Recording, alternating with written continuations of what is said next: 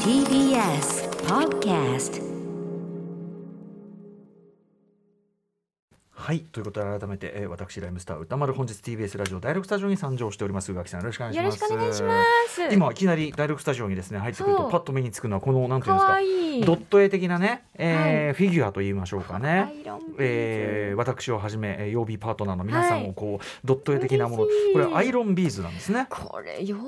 園かなの時すっごいやってました。こういうんで絵を作るみたいなこういうそうなんかべ並べて最後アイロンでこう温めたらくっつけるくっつくんですよ。はい、っていうのをやって、えーあでしそうょっちゅうこそれがアのイロンビーズビーズをいろんなとこに転がしてすんごい親に怒られ てた。あなるほどなるほどんたまた片付け踏んじゃったじゃないのみたいな。ねえということでこれはですねあのリスナーの方から送っていただいたもので、えっとオパさんです。えっとねオパさんこれねえっと皆様こんばんはアイロンビーズギタートロック出演者の皆様を作りお送りさせていただきました邪魔になるかもしれませんがお送っていただければ幸いです飾っておりますね。ね可愛いえーよ。でね、えっと、画風としてはスーパーファミコンで発売された「マザー2」というゲームのドット絵を参考にしていまあす。なるほど。でね、えー歌丸さんはともかく、えー他の方々の作り分けがとても苦労しました。そうでしょうねどうでしょうねはい、思 ってしまいました。 そうでしょうねっていうのもあれですけど。ハモってしまいました、えー実在の人物には漫画のように髪型や服装に特徴がないので難しかったですと、なるほどねうんだしねあのドット絵だから限られたこう情報量しかない、うんうんえー誰が誰か誰か分かると嬉しいのですか分かりますよね結構わかねるあのなんといってもこの歌村さんってもちろんフォルまあム私はで分かりやすいかもしれないんですけど、うん口の感じとかもすごく、はい僕のアーシャの感じをよくねそうそうちゃんとやっていただいてうまっすていう顔んんするじゃないですか、そのうっていう口確かがにスキンヘッドにサングラスにしてたら似るってわけじゃそなういけどそうなのちゃんとやってくれてでもるこの口の感じすごく似てるって思いましたし、私あとパッて見た時にうないちゃん似てるって思いこましのポンはパッとわたかりますねなんだろううない口ちゃかんなっやってぱここののこのニコちゃん的なそうそうそうそうそうそううない 口ちとゃんだって思い髪まし型たあとまあひびちゃんもね髪型的にもすぐわかるし、うんうんはい、うんでも大垣さんもこの中で一番あ私ですかデコラティブなんでわかりますデコラティブ一番 確かに、ええ女性と思われるキャラクターの中で一番デコラテ ィブ、山本さんのこのなんて言うんだろうこうなんて何も信用してない感 じのねあのね熊崎君とあれの違いも髪の色の違いとかあるんだけど、うんうん確かに目がそうなんだろうなんか何かなをんかねなんかを疑っうう、んん、うん、なん かおもんばかっていあのるなんかあるなって、はいそれで熊崎君は割とスッとしてますもんね、はいこれね、はい無はっいて感じがすごく良きです、はい、ありがとうございますということでおありばがさとうございんますあの大事に飾らせていただきますんで、ね可はい愛いみんなの分身なかなか会えないから私はそうですよね、はいそうかそうすごかくなんか気もなんかうん優しい気持ちになりました今、ね、はい、うんおばさんじゃあ飾らせていただきますがありがとうございえーますそんな中ちょっとですねあの北京オリンピック熊崎風とアナウンサーね、うんうんずっと言ってますけど、えー実況で大活躍したということらしいので、えー皆さんからもいっぱいねメールいただいているのでそんなお話から始めようかと思います。アフターシックスジャンクション After Six Junction. 2月8日火曜日時刻は6時今4分にちょうどなったなりましたところですイエイ、えーラジオでお聞きの方もラジコでお聞きの方もこんばんは TBS ラジオキーステーションにお送りしているカルチャーキュレーションプログラム「アフターシックスジャンクション」通称アトロクパーソナリティは私ラップグループライムスターの歌丸ですそして火曜パートナーの宇垣美里ですそうなんですよあのー熊崎和人さんね、うん月曜パートナーまあ実況アナウンサーとして活躍されているということもあり、今すごい向こう寒いらしいですから北ね京寒いねまつげが凍るって言ってそうあたそんなに寒いんだ、はいい、つから会ってねえんだっけっていう感じですよねあそうかそうかうんと2月24日を最後にねあら旅立って、はい、彼の姿を見た者はいないわけですけども、あのーなんとですねなんとテレビのそのねあのうん北京オリンピックの実況でもともと彼はね、あのーこういう競技やりますよカーリングやりますよとかいろんなことやってたその中でビッグエア あという1月ね1月1 24日月から24日、1月はい失礼しました1月24日から、ね彼の姿を見た者はいないと思ったらなんと北京オリンピック行っていた、で、えー、とビッグエア今日ちょうど、あのー最初の放映があったみたいで、はいえーそれに関してまずはメール来てますので私が読みましょうかね、えー鳥取県産メガネさんです本日帰宅後録画していた北京五輪ご、えー男子ビッグエアを視聴していましたら何やら聞き覚えのある声が、えーそう我らが熊崎アナが実況を担当しておりました、えー私はビッグエアに関しては全くの門外漢で演技を見てもどんな技が繰り広げられているのかが全然わからなかったのですが熊崎アナはアトロクでたまに見せるいぶかしむ姿はどこへ行ったのかと思わせるぐ らいよどみなく難しい技名であったりはいえー、と40 1440とかえ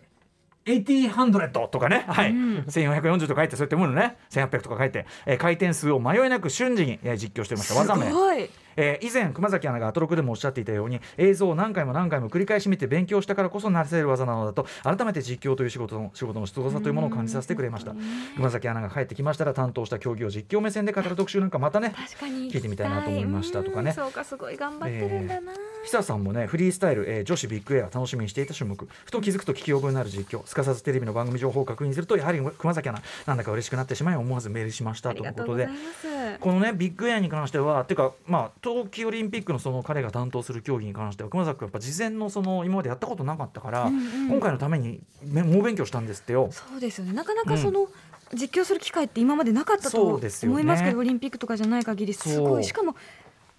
解説の方いらっしゃらない中で一人ななんでかなんかね間に合わなかったかなんだかでその解説の方がいない状態で熊崎君がつまり実況もしながら技の解説もやるということを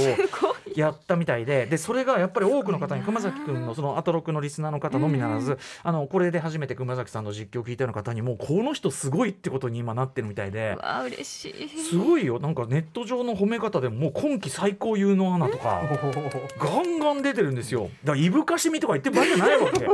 本当むにしろいつものそれは何なんだって話なんですけど、まあそのはっきりしてるね要するに自分の知らないことにと知ってることをちゃんとねあの切り分けてるとそ言うえるそうかもいうしれなこといよですねねすごうくん素直にそれが出る、し下がぶってないということかもしれないからさ、うんだしいやーだから嬉しいいやーすごいなんかすごい大絶賛の話をくます、ねえやっぱあの笠戸さんのすごくまっすぐにうん一生懸命何かに取り組む姿勢がこうやって、ねな身んかをも結ちんろんだ本当ね、いろん、いろんな人に見つけていただけるのは嬉しいなって思います。しかもさこういうさ実況のあれって今回はか、解説もやったみたいなのありましたけど、うんあの前の北京オリンピックの時のその実況の裏側の話聞いた時とか、うん結構他のさその一種ディレクター業務的なことであるとか、あのいろんなことを一人でこなさなきゃいけないんじゃない、あの駅駅伝の時とかもさあのバイクに乗りながら CM 行かないでみたそういなそうそうそうだからその急なんかまあディレクター業務であったりいろんなことを同時にこなすっていうすごいことやってるわけですよね。あでちなみに明なんで日しょうね、あのまた片戸さん実況なさるみたいです、えっと2月9日水曜日午前11時50分から午後1時5分1時間15分あります BS1101 でえ北京オリンピックフリースタイル男子ビッグエア決勝の中継のアナウンサーが片戸さんということで、ねねそちらを見ていただければまたあうんのすごく頑張ってる片戸さんのお声を聞くことができるのではないでしょうか。はい、ということで、えっ、と明日ならまだね、あのそう見えますからね、ちょ朝っとのおね。昼ぐらいですね。いやーということで、熊崎さん、あーさすがでございます嬉し頑張ってほしい。ねー、勉本当にすごい勉強してましたからね、うんうんあのその成果が出たのいいことですね。あとまああのこれビッグ A はこう技ボーンっつって明日はね解説の方入るかわかりませんけど、うんまあそそのまた違うコンビネーションも見れるでしょうし、はいカーリングは、うん彼の話面白かったのは、うんあの静かな競技なんで逆に、はいはいあの要するに間の選手のしかも静かでこうなんていうの間が長い競技じゃないですか、うんうんだから逆真逆で一瞬で勝負つけなきゃいけないビッグエアに対してそっちは選手のこういお互いにコミュニケーションまああのなんだあのなんだっけ話し合いしてるみたい前な前あったじゃないですか、はあいの有名な、それなじゃねえやなんだっ けあったじゃないそれなそれなじゃなくてなんだっけなんかありましたねなんだっけどうよどうよじゃなくてえそうだね、そうだねって。それなそ れなじゃない似 てた、似てたよ。どうよどうよどうよじゃなく てねはいはいそうだねみたいなあってあのとにかくそういうコミュニケーションのあれも聞かせながらなるほどね邪魔せずにやるみたいな全く違うまた配慮が必要みたいで喋ればいいってもんでもないですから。そうなんですよねテレビはまた絵もついてる難ししとい。かうねん。はいということで熊崎くんはあ大活躍でございます頑張れ帰ってきたらまたねあの以前もお土産話ポッドキャストやりましたけど、あの何らかの形でまたそう特です集ねなり、めちゃくちゃ面白かったからねあれねあのアナウンサー視点でオリンピックその裏ではこうないでないからさ、他局の人とのその交流とか全然そんなの知らなかったし、あとねそんな雨ざらしの中傘差しながらやってたからさ かわいそすぎんだけどとかさまた今回はね、北京がまあどういうふうな形でそのあのバブルを敷いているのかとかはもいちょそっとこも興お味ある話よね聞いてみたいですしね。毎日 PCR やるんでしょだってそんなね、うん確かねしかもバとブルにのか中はくね。とにかく寒いという話だけめちゃくちゃ入ってきてます。寒い寒い限界体制だからでもこういう中で多分その皆さんのお褒めの声みたいなのもおそらく熊崎さんの耳も入ってるかと思いますが、ね。はいあのーどんどんね褒めてあげてください、もうちょっと結構まだまだありますから頑張っていただきたいです、ねこれだけやっぱり活躍すれば皆さんの夢に出てくる日も近い熊崎君ね、もっと俺の夢を見ろと言ってました 熊崎さんそのアトロクパートナーの中でいろんな人のうないちゃんばっかり出てそくうるうないばっかりうないさんばっか出てやっぱちょっとうないちゃんキャラクター味が強いから、まあね、うんでもそれを言うとキャラクターが弱いということになってしまうんで熊崎さんがじゃあフなんかほらなんだろうほら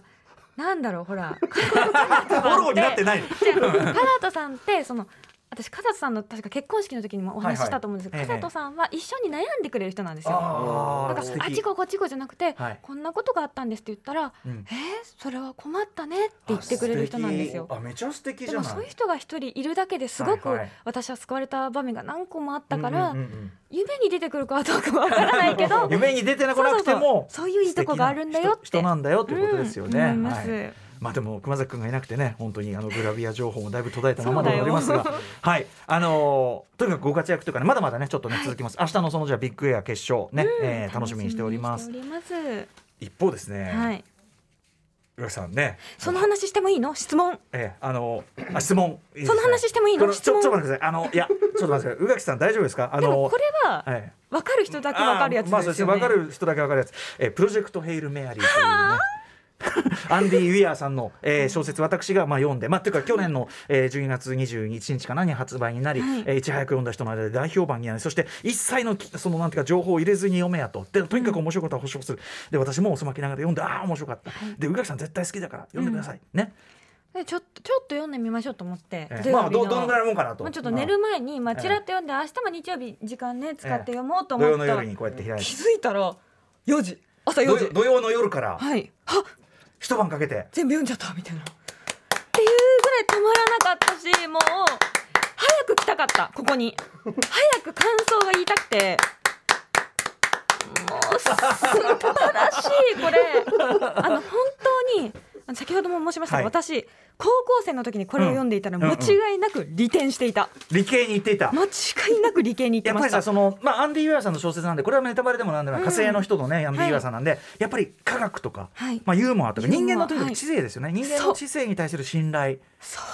というものですよね。知性とユーモアそして、うんやっぱ他者を思う気持ちあとやっぱ手を、てめえの手を動かすそうぐだぐだねごたくを垂れる前にだから、えー科学と技術とユーモア確かにこれですよね。素晴らしかったいやよかったで。すもう私読み終わった後もこうに日曜日月曜日と本棚の前を通るたびに、はいあの一番好きなシーンを読み返して、はいうっク ーッとな って、うん、次の業務に移るみたいなこりがとうごとをざいますしておりました今あの横には骨折作家古川光がねありがとうございます盛り上げ役としてがとうごどうざいせますどうせ何も言えないんでどうせ何も言えないどうせ何も言えないんで拍手が関のえ山もでうす。本当にでも本当に多分、えういん、好や好きじゃんきじゃん好好こんなの好きじゃんきじゃんはいよかったはい、最高ですよね最高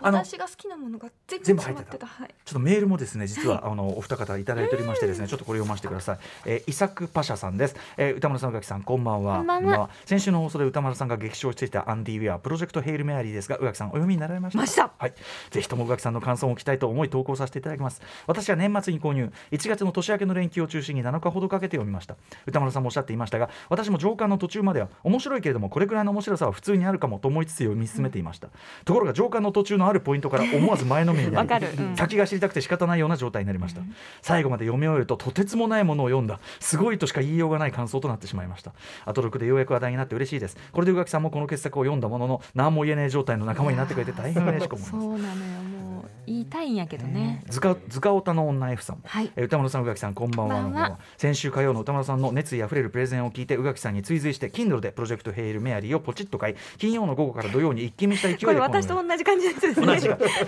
まず何の前情報も入れず帯すら見ない方がいいという歌丸さんのアドバイスこれは私あの元は古川さんから受けたアドバイスなんですけど、帯すら見ない方がいいという、えーアドバイスについて心の底からお礼が痛いですこれから一層どんどん話題となる作品かと思いますのでネタバレや情報に接する前に読めたおかげでこの本の面白さを、え確かーに一切損なわずに読めたと思います、本当に本当にありがとうございます本当に内容については何も言えねえ同じこと言ってるのすごいねですが、 えー私も周りの本好きの、えー友人たちに同じ言葉で宣伝していきたいと思いますネタバレへの感想もぜひぜひ聞きたいので特集してほしいです、私はこのセリフや、えーこの表現は原文だとどうなるんだろう確かにと気になりすぎて原著を買いましたので読みながらそれを待ちたいと思いますあ原著見た確かくにななりますよね昨日聞いた表現とかねこれは確かに現状でどういうふうにしてやっぱすごくあの役がとってもスッと入ってくる、でもしっかりユーモアがそのままの、あの素敵な役だったので、はい確かに原文になったらどういうふうになってるんだろうあーもう本当素敵だもうた原文でもう一回味わい尽くしたくなるぐらい好きよねうんわかります俺もでも本当好きにだったわ好きだ いいねこのいなんつうか好きだったいや宇垣さんのこの実感がね、うん私が好きなもののラインっていうのがあって、ええ例えばあの前あのご紹介みんなであのご紹介したというか、特集もした、はいドクター・フーとかもすごく好きなんですけれども、やっぱなんだろうそのラインに一つあるすごく知性もちろんユーモアもそうだしそうそう他者とのその何かっていうところもそうでしょうしそうちなみにそのあのあれで言うと僕宇垣さんおすすめの「千年の青い」おそおそまきながら、はいあ千個なごめんなさいあ千個はいはない千個なをおそまきながら読み始めて、うんあーはいあ、りまがとうだあござのいます中盤ぐらいなんですけど、めちゃくちゃ面白いです。よかったですすすでにもうあの登場人物たちのいろんな境遇にもう引き込まれまく好っきて好。きになっちゃいますようね、んみんてなかもう序盤のてか最初の描写からもうかなりもう掴まれましたけどね何のことって最初になりますよね思うけどあなんかそのあここにね帰着する話をこれからよ俺これはちょっともうこらえきれないかもしれないみたいなそんぐらいの予感とともにでも素晴らしあいりがとうございますめちゃくちゃもうこちらもねあの線香なおも素晴らしい読み進めておりますがでもただプロジェクト宇垣さんがさ今日さ本当にスタジオにバーンって入ってくるなりさ、うん質問っつって俺最初なんだか分かってないんだけど質問例の話でいいですかああ でこうキャッキャキャッキャこうね始めたら向こうから怒号がね 「おい!」みたいな。まあ読んでる最中なんですけど、はいあのサブの方から怒号が聞こえまして何かと思ったらハシピーがですね橋本慎プロデューサーが「俺もいるんですけど」と「俺はまだ途中なんですけど」つってでこっち側に聞こえるんですけど「ああすいませんそれは失礼しました」ですねでもついつい思わずねキャッキャキャッキャいろんなジェスチャーとかやっちゃってそう「 「ウィー」とか言ってやってたらうんおい!」っつってちょっとちょっともう明らかにあのごめんねわかる付き合い長いの分かりますけどあれはね怒ってますよ本当に 怒ごっめてんまなすさいちょっとそのこの感情を抑えきれなくて、ええいないものだから周りにまで読んでる人そうが、ねついついね早く伝えたいこれはだからなんとかこの番組関連のコンテンツ番組内何かしらでねあのねそれこそなんかポッドキャストとかそういう形でもいいですけど、ねあのなんだろうあの選んだ人しか聞けないような場で、ええあのオーディブルのねおあ話れししでたいもいいですしね、はせっかくやらせていただいて本るから当に良い んよマジで私大学入り直したくなったもんありじゃないあのだってあの理系もお得意なんですもんねあの宇垣さんはねあの勉強自体はすごい好きなんですけど、うんうんって思うくらい、はいあやっぱ科学って一つの言語だわっつって間違いないそうですねなんて言ってますけど私全然あの劣等生ですけどその理系に関しては。でもそのその楽しさというか、はいはいあす科学ってこんな素晴らしいものなんだっていう、そのもちろんその恩恵っていっぱい受けてるけれども、うんうんどう素晴らしいのかっていうのがそのいっぱい書いてあるけどでも分かりにくなんくはないよねで分かりにくくはない、はいうんあその全部理解できたかというとそんなことはないのでだも,、がまあ、 でも,、理屈はまあそう飲み込めるように書いてくださいますのでねようこんなこんな頭急に理解できるなこの,、ねえこの人天才かと思いながらでもで もでもこうパッとさ数字が出てくるところとかさ、中学教師だから知ってるんだとかさ 中学教師は知っているんだそみたいんななわけねえ 中学教師はこういう図は見慣れてるんだとかさそういうのとかすごいおかしいけどね。えーとかまあでうんもそうなんか思わず違う学問の扉を開いてしまいたくなるほどに魅力的で、はいそれってすごいことだと思うんですよ私いや。全くそうですね。何かを学びたい気持ちにさせるしもちろん読んでた私もボロボロ泣いちゃったし、ねえあの先週のメールでもありましたけどエンディングをねあそこでこう落塁しない人とは友達になれませんなんて言ってましたけどうん無理だったねえこれさあとはさ、まあ、あのライアン・ゴズリングが映画化券買ってって言って、まあいいんだけどライアン・ゴズリングがぴったりだと思 うよあの主人公にはぴったりだとあ思なんうかけど。おろおろしつつも、 し思うけどやっぱこれさ久々にやっぱその小説の方がガン好きになってその後映画化っていう僕は割と久しぶりだから、あのやっぱ映画化っていうのにこれだけ大丈夫それなんか、ねええ SF のものですから、うんうんこれどこまであと頭の中で保管してるからいい部分、そうだよね絵にすると意外とどうかなとかみんねなの中のあれがあるじゃないですか、はいそうあれがある、そうね例えばそのなんだろうメッセージ読んでるあ時れがはねすごくあ,、あうんうんー面白いと思ったのがあバカウケってこううん Ah, うんあメッセージメッセあーージそうだねあの宇宙船のはい形とかはね、い、あバカウケってこうなる感 じとか東京モード学院とかいろんなことがありますよね。 うんだからあれみたいなこう SF ですからあれメッセージも SF だし、だからそういう意味そでうだよね、とかさいろんな SF 的理屈の部分のとこ映画だとどうしてもすっ飛ばしたりするんだろうかうらん。そうですよねいやなんてうるせえことをねこんなの普段だったらそういうのはさ「いやそれはそれこれはこれ」みたいなさことを言ってさまた別の楽しみ方があるでしょと思うのにそ映画表とかだとまあまあそんなねまあ言う気持ちはわかりますけどまあまあそんなのはねそれはそれこれはこれなんて言ったらねやっぱ気が気じゃなくなっちゃっててうするんだろうそんぐらい好きになっちゃうもんね。素晴らしいんで皆さんアンディ・ウィア著、えープロジェクト「ヘイル・メアリー」中身に関しては何も言えねそうええー正直そのだから帯とかも見るべきでないもあそう言われたからと届いたの,、ええあのちゃんと帯ついてたんですけど、ええペッて外しま したペパーンって、うんねまあそうなんですよあのジャンルとかも知るべきじゃないんですそうそうそうそうそうはい拍手くれたけどただ拍手 ははい本日のメニュー紹介いってみましょういこの後すぐはライターで大学講師少女漫画研究者の富山由紀子さんが登場注目のおすすめ漫画紹介していただきますそして7時からは日帰りでライブや DJ プレイをお送りする音楽コーナーライブダイレクト今夜のアーティストはこちら先月26日にファースト EP「タイドプール」をリリースしたツーピースバンドビアリストックスが番組2度目の登場ですそして7時40分頃からの新概念提唱型投稿コーナーは心に残る褒め言葉を紹介するマイスイート褒めこんなに嬉しいことはないをお送りしますそして8時台の特集コーナービヨンドザカルチャーはバレンタインデーがもう昔のあの感じじゃなくなった今こそ一旦落ち着いてチョコレートについて語りたいチョコレートバイヤーミリさんに聞く世界のチョコレートカルチャー特集はい来週月曜日はバレンタインデーですが、あのーまあ、だいぶね近年はその恋愛絡みイベントみたいな要素も減ってきてね、はいえーまあ、友人同士もしくは自分へのご褒美として高級チョコを買うなどえー純粋にチョコレートカルチャーを楽しむ日になってきてるそんな感ね、じなみんたいか男性の自分チョコもすごい増えてるらしくって、うんうんはいうんなんかすごい素敵なことだなと私は思うんですが、ね、チョコの本出されてるしね大好きねふがきさんでございますから。はい、そこで今夜はこれまで世界28カ国を訪れ250以上のチョコレートを日本に初上陸させてきたチョコレートバイヤーの木之内美里さんが番組初登場世界のチョコレートシーンの解説やなぜ今高級チョコレートが売れているかまたなぜこれほど高級になったのかなどのチョコレートカルチャーの現在について伺っていきますさて番組では皆様からリアルタイムの感想や質問などお待ちしていますアドレスは歌丸 @tbest.co.jp 歌丸 @tbest.co.jp です読まれた方全員に番組ステッカーを差し上げますえまた各種 SNS も稼働中ですのでよかったらフォローお願いしますそれではアフターシックスジャンクション行ってみよう行ってみよう After Six Junction.